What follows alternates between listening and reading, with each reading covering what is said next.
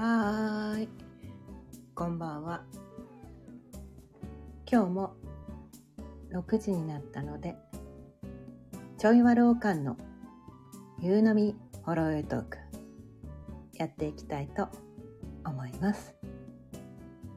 今日のテーマは自分の中にある感情を認めてあげるというテーマでお伝えしていきたいと思います。改めまして魅力解放コーチのかよねです。毎日夕方6時からだいたい30分ぐらいその日のテーマを決めて気づきのヒントをお伝えしています。ということでね今日のテーマ自分の中にある感情を認めてあげるというテーマなんですがこれね意外とできてない人多いのかなって思うんですよね。まあできてる人もたくさんいるのかもしれないけど、まあ、過去の私ねこれがねほんとできてない人だったんですよ。ほんとできてない人だった。うん、これができてないからすごいこう辛かったんだよね。うん、このか感情ってね感情って自分でコントロールして湧いてきてるものじゃないんですよね。こう自動的に湧いてくるんですよね感情って。自動的に湧いてきちゃうものなんですよ感情っていうのは。起こってきてくる出来事？で、まあ、私たちはね何もコントロールできてないっていうのをね毎日のようにお伝えしてるんだけど、うん。まあ、起こる出来事っていうのは何もかんあのコントロールできないんです。あコントロールできているように見えること、うん、コントロールできているように感じられることもいくつかあるんだけど、うん、くつかあるんだけど実はね何にもコントロールできてないんですよ。実はね、うん、まあなかなかねそれを認めたくない人も多いかもしれないけど、うん、実は何にもコントロールできてないんですね。うん。だ自分がコントロールしてない。もっと分かりやすく言うとだから自分がコントロールしてそ自分がそれをやろうと思ってやってないことがそれが自動的に起きてくることに対してなんかね私たちは責任を取らなきゃいけないってなんかねそういう思い込みをしてるんですよ。自分がコントロールしてない感情に対してなぜか自分が責任を取らなきゃいけないみたいな。でその感情をね自動的に起きてきてる感情を自分でなんとかコントロールしできないのにしなきゃいけないってそのコントロールできないものをしようとするってすっごい大変なの分かります？わかります？すっごい大変ですよね。うん、こう暴走列車ね？暴走列車をね？コントロールししようとするみたいな。まあまあ毎日ね暴走してるわけじゃないから感情ってね、うん、でもなんとかなハンドルもねブレーキもアクセルも何もついてない車をねコントロールしようとしたらどうでしょう？どうでしょう？ね？こう馬車馬車に乗ってるとしてねその馬が自分に対して何のこ何も心を許してないね。自分に対してこう、なんだこんなやつ、こんなやつの言うことなんか聞かないって馬が言ってるのに、その馬車の魚車になってる状態でどどう思います？どう思います？馬車自由に走らせられるでしょうか？絶対無理ですよね。ね絶対無理なんだと思うんですよ。うん、これね馬車っていうのがねすごく分かりやすくてまあヨガでもねよく例えられるんだけど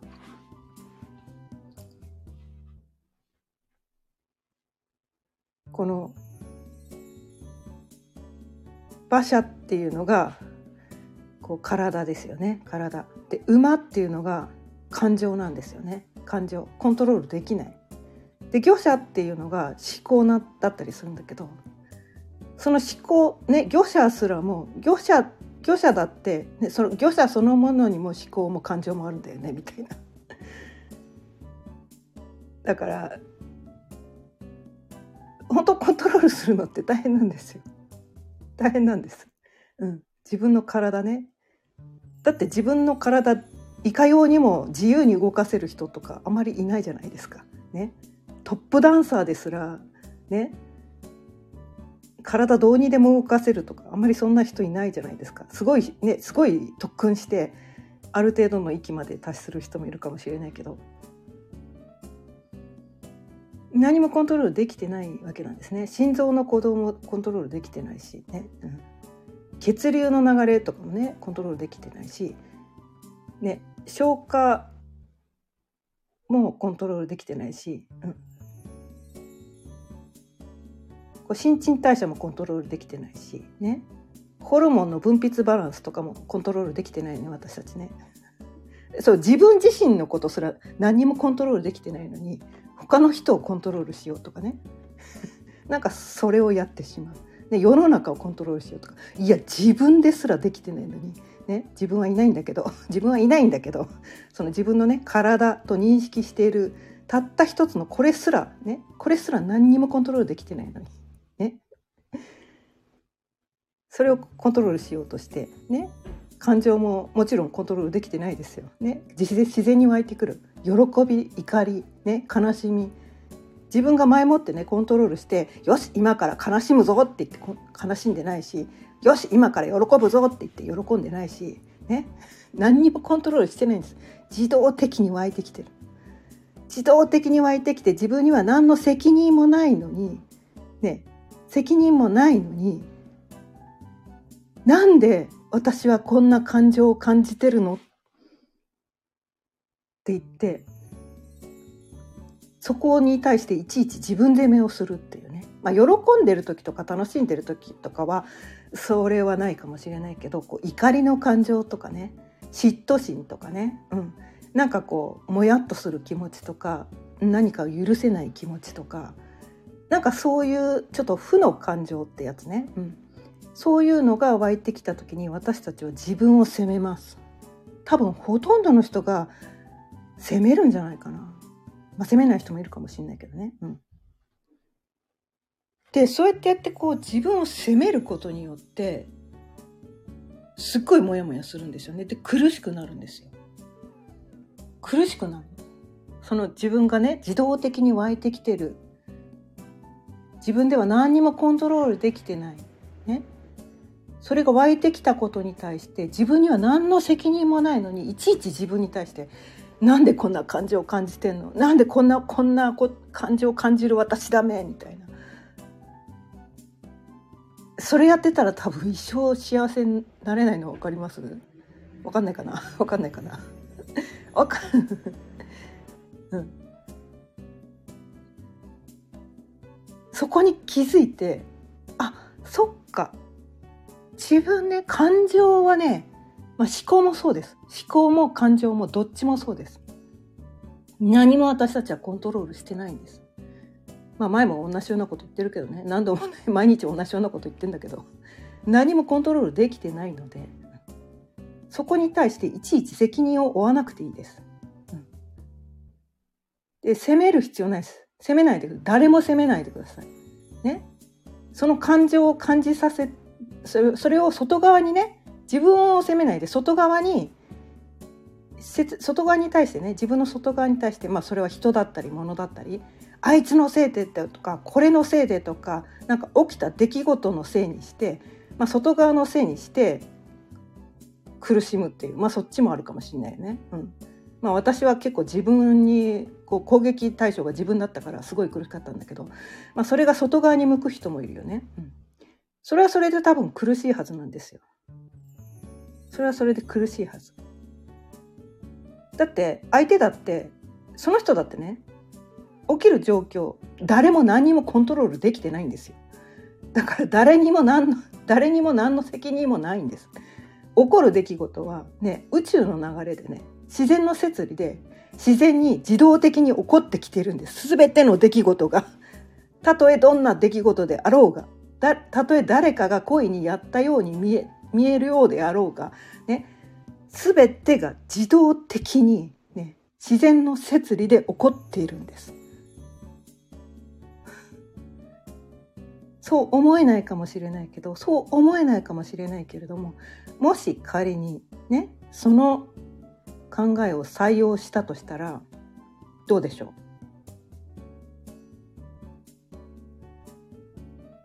う？諦めるしかなくないですか？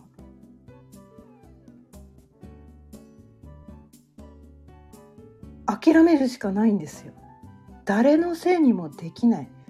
それは自然の摂理で自動的に起こってきてるんだ。もう起こる出来事は誰も何のコントロールもできていないんだ。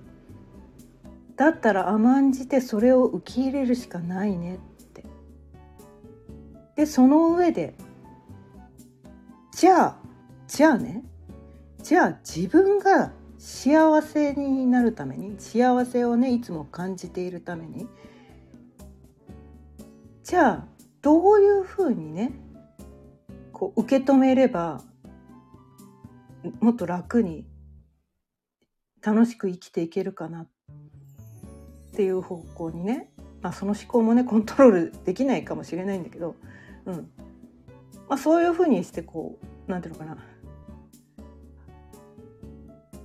方向性ぐらいはね変えられると思うんですよ。今までねこう悪い方ばっかりにこう視線を向けてたのを視点を変えることぐらいはできるんですよね。視点を変えることぐらいはコントロールできないんですできるんですよ。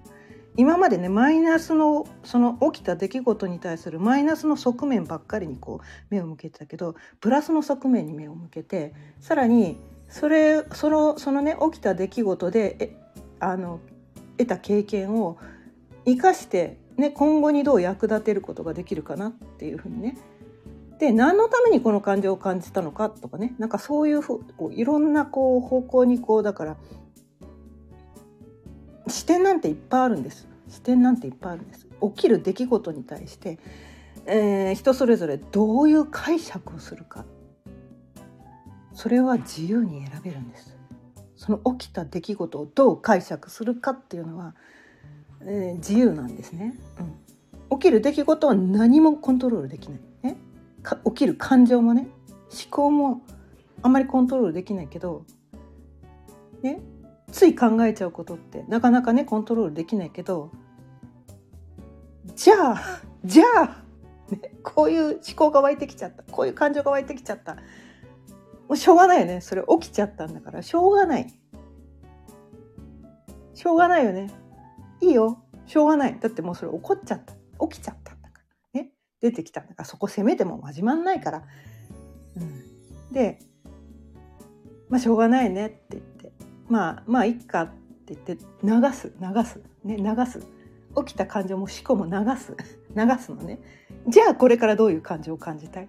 どういうこと考えて生きていたい？どうしたら私はね幸せを感じて生きてられる？どうしたら楽しい毎日を送れる？かそういうふうにしてねやればいいだけなんですよ。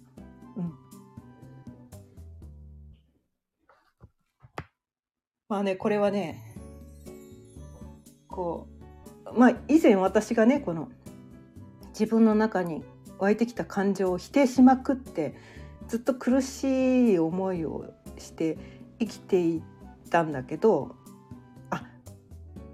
それは自分がそそれに対して自分で自分を否定してたから苦しかっただけでこう自分が不幸だって感じてたのは、ね、自分が苦しい幸私は不幸って思ってたのは自分で 自分にそういう呪いをかけてて、ね、自分でその何のコントロールもできていないはずの感情がコントロールできる、ね、自動的に起こってしまうその思考とか感情を自分でコントロールしなくてはいけないというね「ネバーべき!」っていうねこんなこと考えちゃダメこんな感情を感じちゃダメって言ってこんな感情を感じる私ダメこんなこと考える私ダメだからそういうことをただただやってただけだと。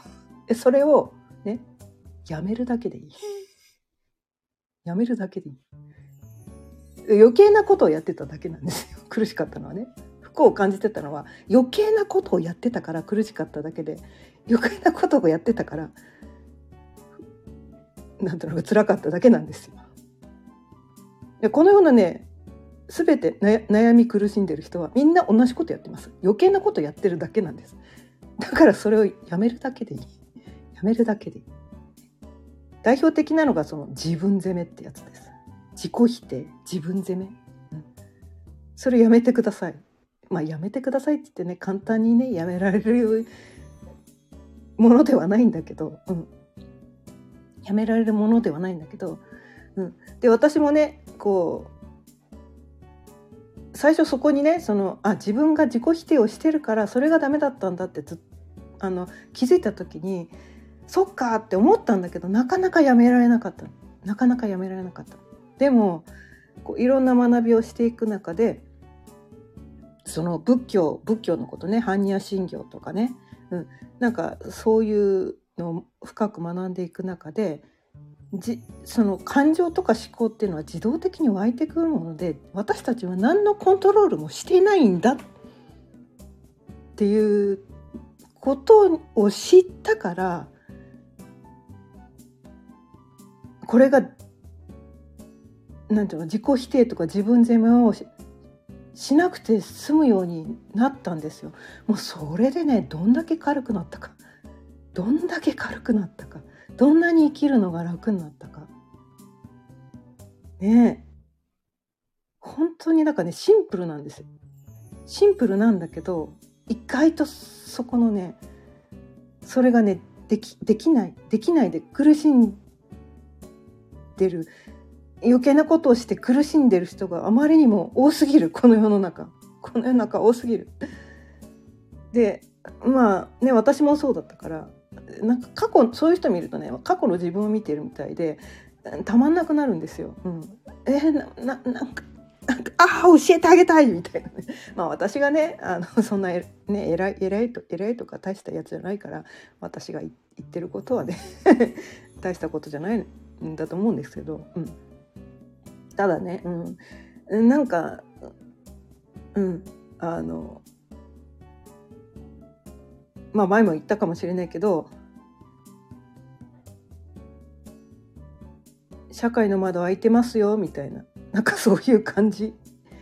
うん、だから本人がそのなんていうのかな。大切なことに気づいて社会の窓。なんか大切なことに気づいてない気づいてないっていうか本人だけが気づいてねその人が気づいてないからトントンって言ってなんかこうスカートのファスナー開いちゃってますよみたいな。なんかそのくらいの気持ちなんです。別に私が私がすごいとかそういうつもりで言ってなくて私が気づいちゃったから「えファスナー開いてますよ」ね「ボタン外れてますよ」とか。ななんかほらスカートめくれちゃってますよとかなんかそのくらいのスタンスなんですね。そのくらいのスタンスで毎日伝えてます。はい、うん。全然ね大したことはね伝えられてないんだけどただ自分でそこにこう気づいたから、うん。うん、なんかこうそうなんかななんていうかな遠回り遠回りっていうんじゃないけどなんかこう自分でその問題をこじらせちゃってる。まあ私も散々ね人生こじらせ、えー、をしてきた人だからね、うん、だからだ多分ねすっごいこじらせてきたからそのねほどき方が分かるっていうのかな。そう。一回だからこじらせまくってねこじらせまくって、何十年もかけて少しずつほどいてきたからその人それぞれそのこじらせ度合いって違うんですよね、うん、こじらせ度合いが違くて。で私かなりこじらせてたから。かなりこじらせてたからそのほどき方ねいろんなこういろんな人のこう程度のねどのくらいこじらせてきてるかの程度でねそのその人それぞれでこう伝える内容が微妙に変わってくるんだけど。でもこれはねこう不特定多数の人にねこの音声配信っていうのは伝えてるからこうちょっとね浅めの 浅浅いのか深いのかよく分からんけど、うん、なんかそういうねなんかこうまあ気づきのヒント、うん、なんかこう自分でねなんかこう余計なことしてませんか、うん、そこに気づけばいいんじゃないですか？っていうことをね伝えたい。で人それぞれねこうどういうことに対してこう自分を責めるかとか自己否定が起きがちなのかっていうのがそのジャンルが違うんだよね。うん、なんかね気にするところが違うっていうのかな、うん、気にするところが人それぞれ違うんですよ。うん、でいろんなジャンルでやる人もいるしここだけなんかなんかこそこえそこそこだけなんだみたいな。いや他ツッコミどころ満載だけどえそこだけ自己否定するんだみたいな それ個人差もあるんだよね なんかえそこどうでもいいよよくないってとこ意外とねなんか他の人の目にはえそこどうでもよくないってところその人が気にしてていやこっち気にしろよっていうところが結構なんか本人どうでもいいとか思ってたりとか すごいねするんだよね。そうあねそれ見ると結局なんていうかな本人が気にしてるだけで、気にしなければいいだけの話だったりするんでね。だってこの世に完璧な人は誰もいないんだから、ね、ダメなところもね,、まあ、ねすごいところもいっぱいみんな持ってるんだけど、ね、魅力的なところとかすごいたく、ね、あの他の人よりもこうなんていうのかな。よくできるようなところとかすごい才能とかもたくさんあるんだけどダメダメなところをみんな同じぐらい持ってんだよね。うん、でどんなにすごいように見える人もみんな同じぐらい自分と同じぐらいダメなところもあるんだよね。でもなんかそれを外に見せてるか見せてないかの話でね、うん、あまあまりほらだって人ってこう自分のダメなところ周りにほらごらんって見せないじゃないですか。大体隠すじゃないかですか普通ね。普通は隠すんだよ。ね。まあ私結構さらけ出してるけど。このね音声配信やばいっすよねみたいな。ダメなところさらけ出してますけど、うん、でまあこれはね人それぞれ好き好きだと思うんだけど、うん、なんかすごいすごい私はこんなにすごいんですってだけ言ってる人に私はをなんていうのかな。その人の言葉は素直に受け取れないんですね、うん、受け取れないんですよ。それよりもなんかこうダメなところを見せてくれる人の言葉の方が素直に私が受け取れる人だからだから私はこういうねダメなところもね結構さらけ出して、時にはねあのボロボロになって号泣しながらこの音声配信をね伝えてたりするんだけど。そう。まあ弱いところをね弱いところを見せる。でこうどんなにねこう、うん、強がってる人でも弱いところがあるしこんな情けないところもたくさんあって人間なんて所詮そんなもんなんだよって。でその弱いところがあったらダメとかこんなこう汚いえげつない自分がいたらダメってなんかそういうふうにしてこう無理して頑張って綺麗ね100%綺麗な人間でいなければいけないと思って生きようとするからみんな苦しいだけなんだよって。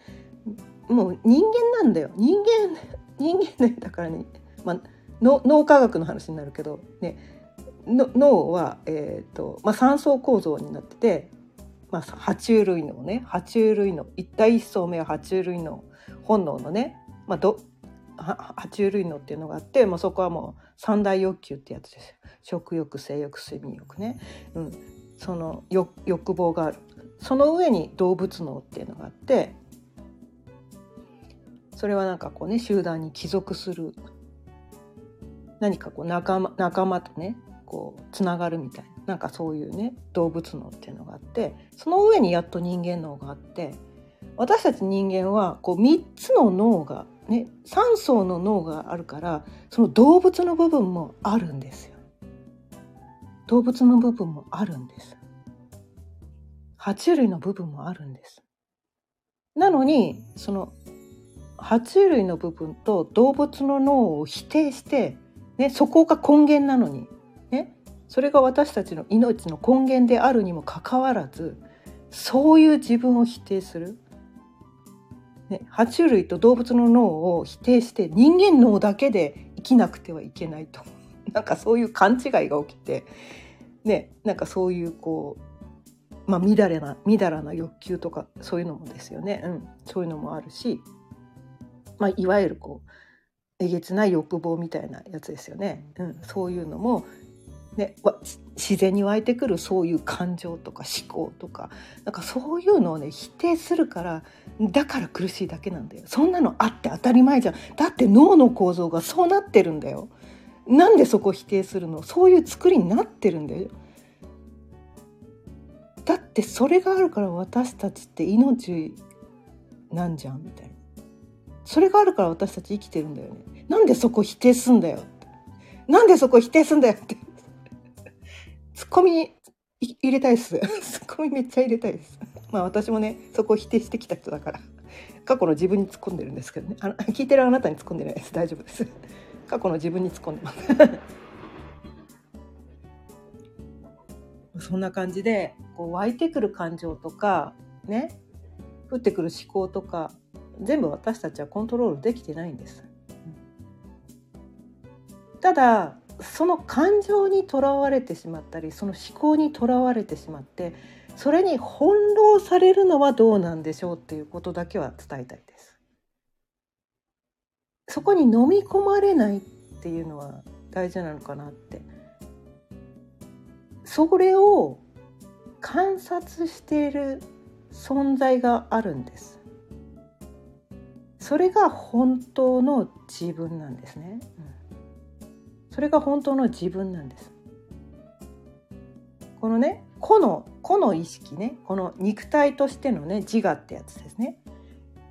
自我ってやつはいろんな感情が湧いてきたりいろんな思考が湧いてきたりねいろんななんかわけわかんないことやっちゃったりとかね何もコントロールできてない自我という、ね、この個という存在があるんだけどそれとは別に全体として一つの自分っていうのがいてそこから観察してるんです。その何もコントロールできてないこのね個の自分っていうのをね。観察してるんです。見てる。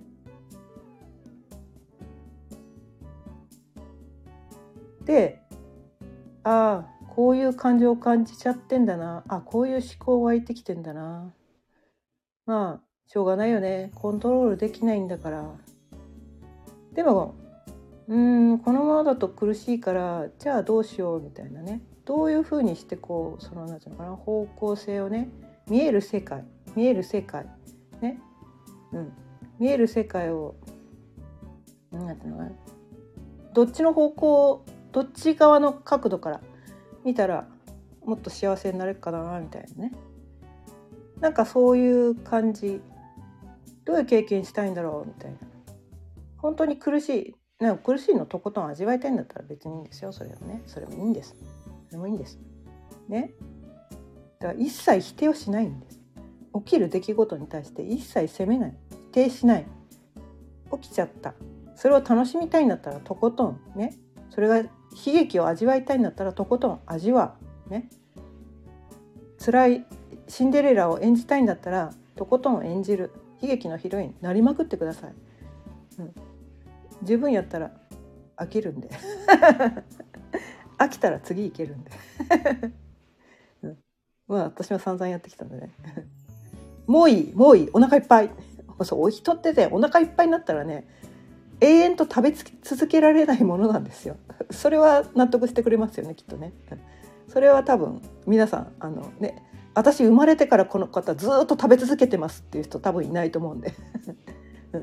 多分それはね絶対いないとは言わないけどね。多分いないと思うんでお腹いっぱいになったら人ってこう食べるのやめるじゃないですか。それはね感情も全く同じなんですよ。その感情をねお腹いっぱいになるくらい、ね、経験したらもういいもうお腹いっぱいですもうやめますって。でもそれがやめられるようになるので、うん、否定しなくていいんです。十分味わってください。ね。思う存分味わってください、うん、起きる出来事ね。自動的に起こってきてるんです。起こった出来事楽しんでください。味わってください。十分味わってください。ただそれだけでいいんです。でお腹いっぱいになったらやめてね違う角度から見てみて違う世界にね見て生きていけばいいんじゃないでしょうか。ということでちょうど30分になったので。そろそろ終わりにしたいと思います。今日は自分の中にある感情を否定しないだけ。これね後の方がね見えないんだよねこれね。この画面だと。多分そういうような内容でお伝えしてきたと思います。今日も聞いてくださってありがとうございました。毎日夕方6時からだいたい30分ぐらいその日のテーマを決めて気づきのヒントをお伝えしていますまた聞いてくださったら嬉しいですチャンネルのフォローやいいねボタンもぜひよろしくお願いいたします。それではまた明日。さようなら。